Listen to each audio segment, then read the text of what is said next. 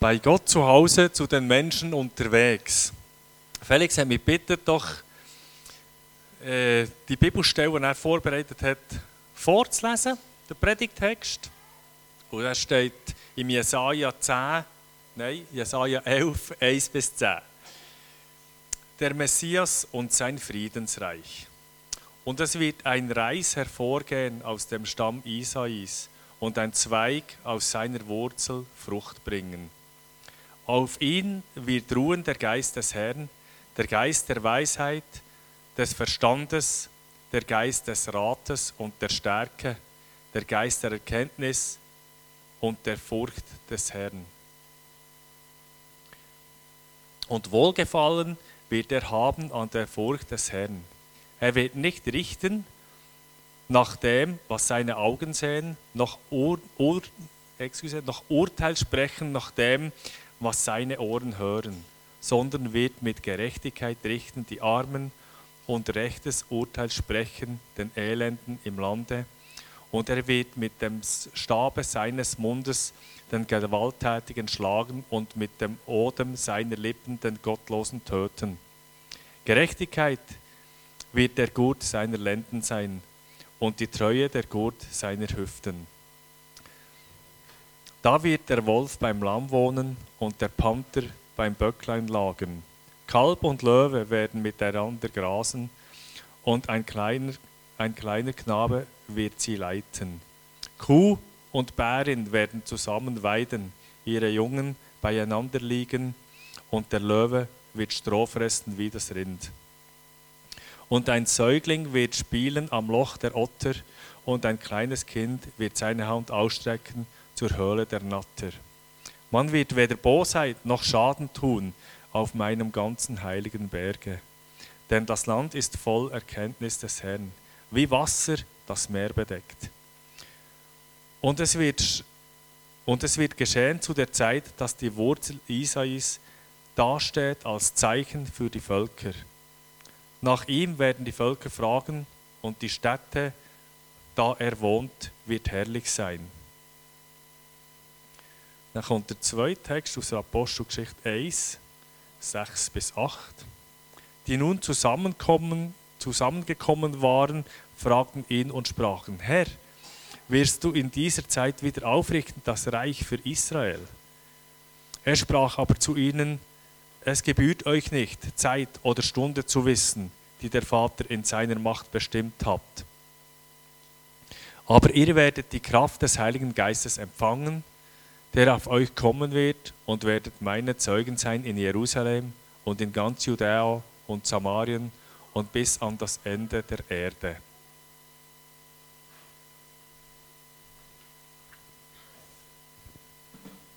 Danke vielmals, äh, Michael.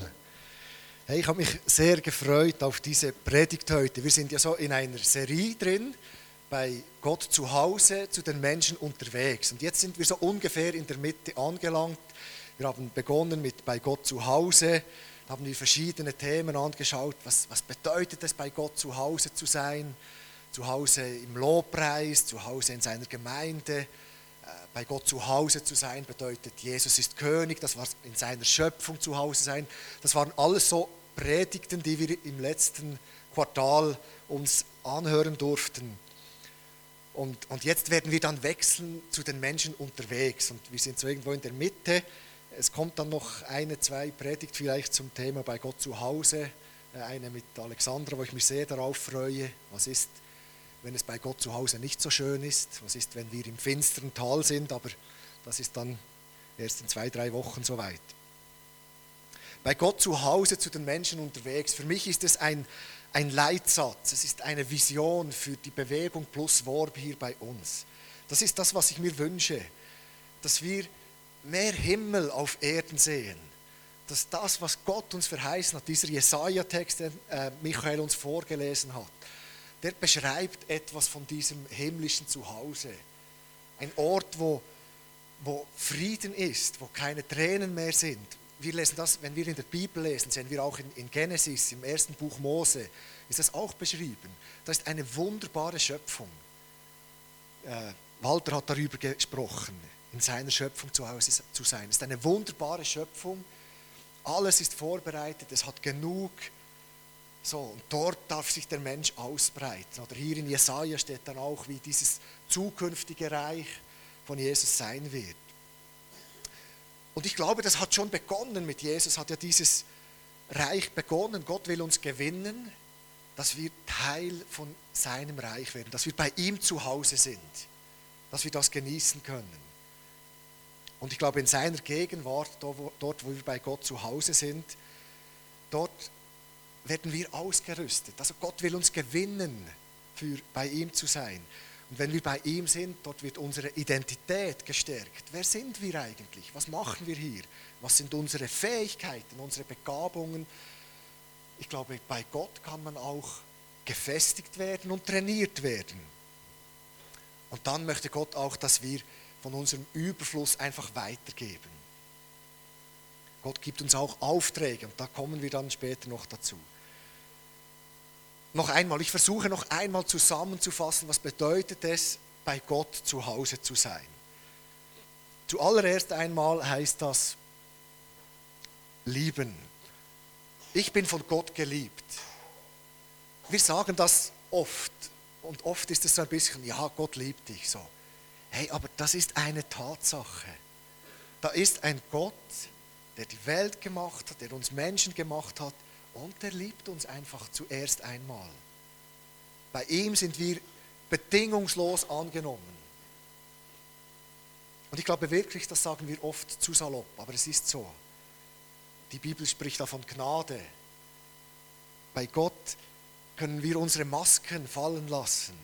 Und das ist eigentlich eine Freude. Oder als ich zum Glauben gekommen bin mit 24 Jahren, da ist mir spürbar eine Last abgefallen.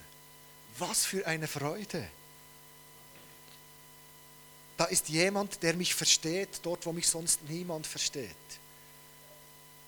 Und darum ist es ein Ort, den ich immer und immer wieder aufsuche. Ich suche immer wieder Gottes Gegenwart auf. Weil ich weiß, dass ich dort Liebe empfange und sein kann, wer ich bin. Bei Gott zu Hause zu sein, heißt aber auch, ähm, dass wir lernen können. Im Gespräch sein mit Gott, das lesen wir auch in Genesis 1, da hat äh, Gott Adam gesagt, jetzt bebaue dieses Land, schau zu dieser Erde. Und der hat vielleicht gesagt, ich weiß ja gar nicht wie, wie soll ich das machen? Und dann hat Gott ihm gezeigt, wie man das machen kann, wie man das Land urbar machen kann. Und das möchten auch wir im Gespräch mit Gott sein, im Bibellesen, im Hören auf den Heiligen Geist, da können wir ganz viel von Gott lernen. Oder auch in der Gemeinschaft hier, von anderen Christen, da können wir auch lernen. Untereinander, wenn wir Menschen im Gespräch sind miteinander, uns aufeinander einlassen, ich glaube, da können wir etwas lernen. Ich war ja äh, jetzt neun Tage weg auf, auf einer Auslandreise in, in Israel und wir haben dort Araber kennengelernt, Juden kennengelernt, Christen kennengelernt, säkuläre Menschen kennengelernt. Es waren ganz, ganz viele Begegnungen. Und so ein Motto von mir ist, ich lerne aus allen Begegnungen. Egal, ob jetzt einer ein Moslem, ein Christ oder was auch immer ist, ich kann etwas lernen. Und das erweitert meinen Horizont extrem. Und ich glaube, dort, wo wir uns auf Gott, auf seinen Heiligen Geist und auf die Menschen einlassen, dort lernen wir auch, wie wir unser Leben gestalten können, dass es gelingt. Mal ich als Felix, aber dann auch als Gemeinschaft. Und das ist Gott etwas wichtig, Wichtiges, dass wir lernen bei ihm. Und der dritte Punkt ist dann loszulassen.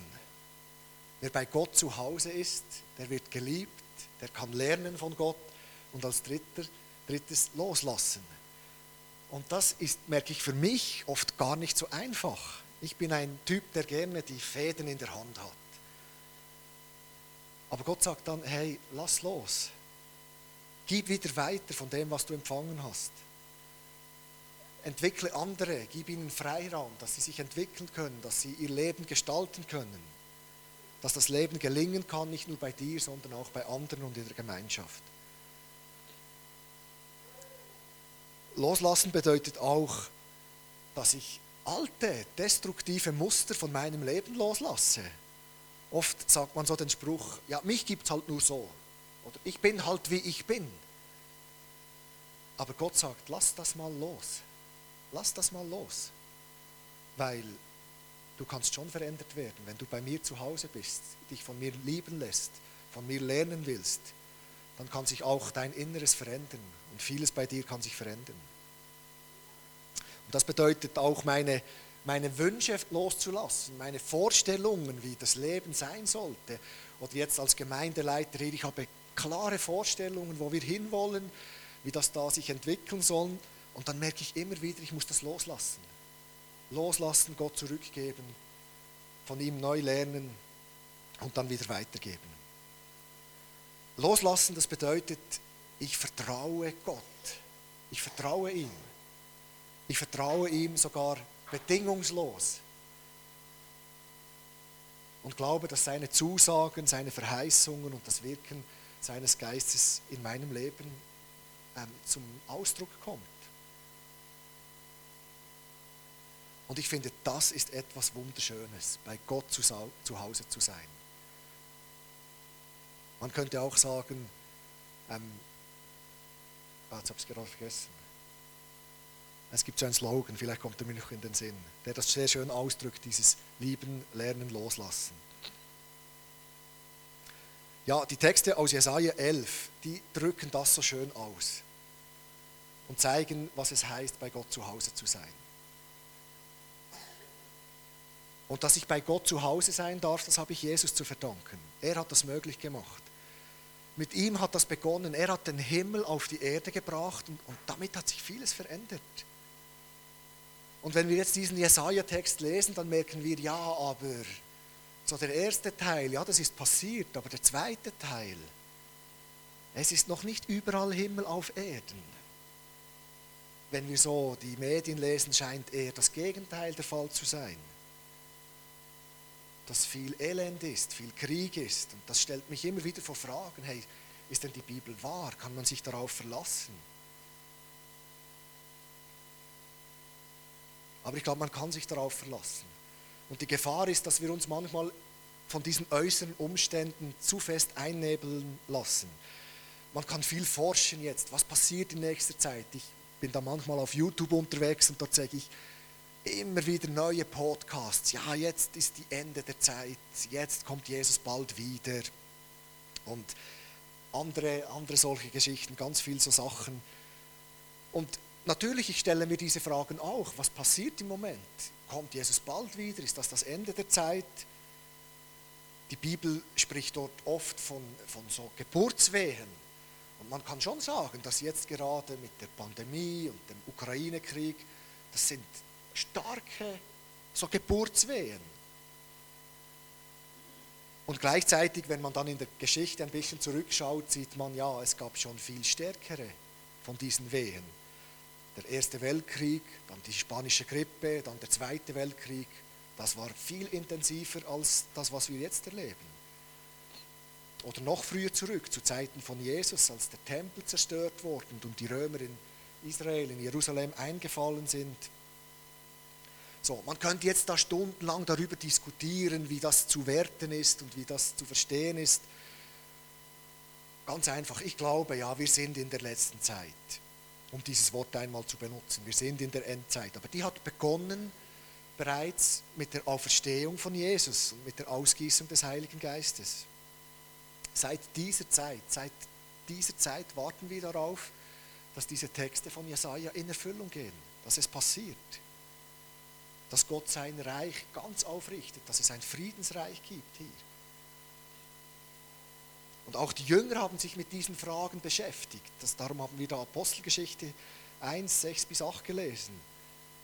Sie haben gefragt, ja, passiert das jetzt? Kommt dein Friedensreich jetzt? Die haben erwartet, dass Jesus mit Gewalt die Römer vertreiben wird.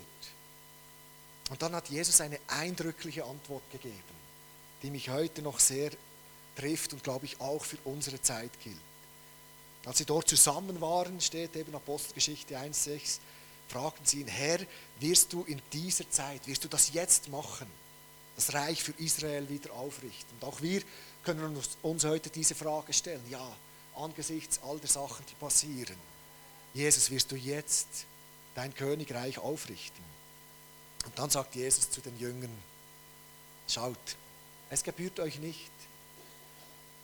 Es spielt nicht so eine Rolle, die Zeit und die Stunde zu wissen, die Gott bestimmt hat, dass das Friedensreich kommt.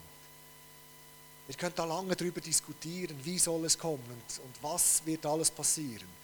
Ja, ihr dürft schon auf die Zeichen der Zeit achten, aber etwas ist viel wichtiger, nämlich dass ihr die Kraft des Heiligen Geistes bekommt und dass ihr Zeugen seid für mich. Das ist die Aufgabe, die wir haben in dieser Zeit. Also wir müssen nicht zu viel studieren und uns zu viel überlegen, sondern unsere Aufgabe ist es, die Kraft des Heiligen Geistes zu empfangen und Zeuge zu sein für Jesus. Wie lange? Bis dass es passiert. Und wann das es passiert, spielt nicht so eine Rolle. Und ich glaube auch hier, darum will uns, dazu will uns Gott gewinnen.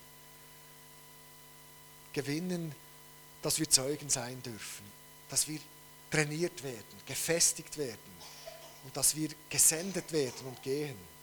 Und jetzt kann man auch hier wieder so drei Punkte, wie kann das ganz konkret passieren? Ich glaube, erstens in Worte, also wir sprechen nicht nur über Gott, sondern wir wagen es auch über, äh, noch eins weiter da, wir sprechen auch über Jesus. Wir wagen es, diesen Namen ins Mund zu, ne-, in den Mund zu nehmen. Zeuge sein für Jesus anderen von Jesus erzählen, warum das wir glauben, was wir von Jesus halten, wie wir ihn kennengelernt haben, was er uns zu sagen hat. Darüber sprechen wir. Untereinander, aber auch mit Menschen, die Jesus noch nicht kennen. Das Zweite, mit Werken. Wir können Zeuge sein durch Werke. Wenn wir an Jesus glauben, dann bringt das nicht nur Blabla mit sich, sondern auch handfeste Taten. Taten der Nächstenliebe. Und da finde ich noch wichtig, es sind immer, die Taten sollten nicht aus der Not heraus geschehen. Nicht, weil jetzt etwas ganz dringend ist und ganz wichtig ist, macht man es, sondern wir machen es dann, wenn Jesus es uns gesagt hat. Dann gehen wir für die Sache. Voll und leidenschaftlich. Unsere Taten sollen aus Glauben kommen und nicht aus der Not. Das Dritte, wie wir Zeuge sein können für Jesus, ist äh, mit Wunder, durch Wunder. Das heißt, wir rechnen mit Gottes Möglichkeiten.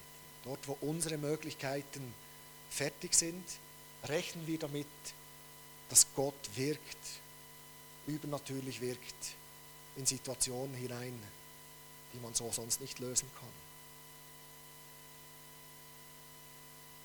Ich komme schon zum Schluss und möchte euch dabei noch eine eine Geschichte erzählen. Wir werden uns jetzt in der Serie bei Gott zu Hause zu den Menschen unterwegs noch vertieft mit diesen Worten, Werken und Wundern und dann auch noch anderen Sachen auseinandersetzen, weil ich glaube, dass es so wichtig ist für uns als Gemeinde. Dass wir immer wieder zu Gott kommen, bei ihm zu Hause sind, auftanken, aber dann wieder gehen. Ah, das wollte ich vorhin sagen, jetzt kommt es mir in den Sinn. Bei Gott kann man empfangen, entfalten, und weitergeben. Das ist wie, bei Gott sind wir geliebt, wir empfangen das. Bei Gott ähm, lernen wir, wir entfalten, was Gott uns zeigt. Und dann können wir weitergeben. Wir lassen los und gehen weiter. Empfangen, entfalten, weitergeben. Das kann man sich auch gut merken.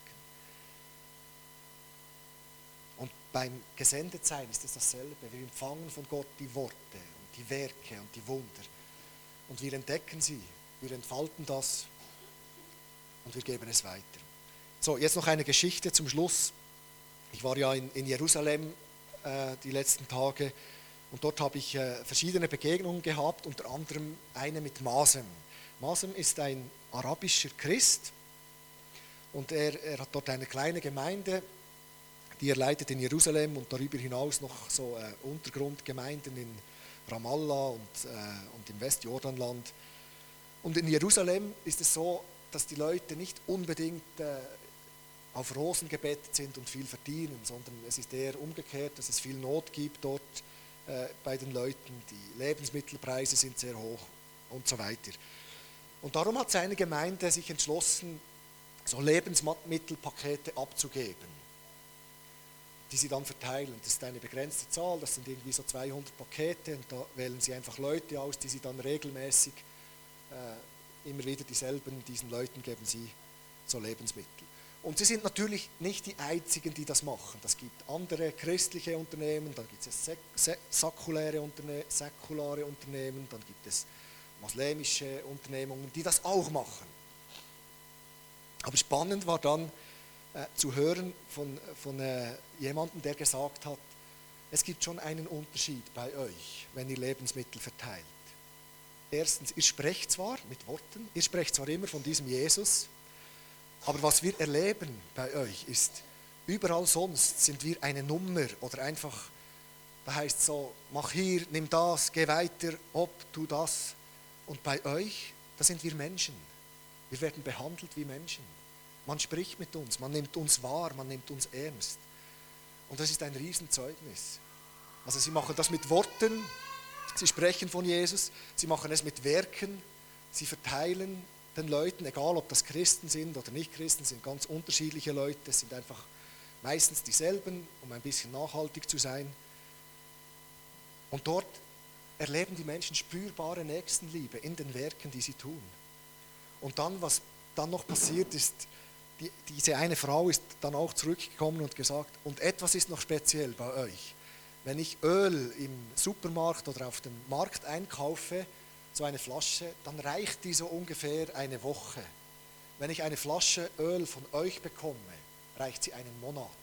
Und sie ist nicht größer als die Flasche, die ich auf dem Markt bekomme. Und ich kann mir das nicht ganz erklären. Und das ist nicht etwas, das Maßen sucht oder, oder sich irgendwie, es passiert einfach. Sie sind unterwegs mit Worten, mit Werken und rechnen damit, dass Gott seines dazu tut. Und ich glaube, das wollen wir auch als Bewegung plus Wort, uns da hineinschicken, bei Gott zu Hause zu sein und zu den Menschen unterwegs, in Worten, in Werken und in Wundern. Amen.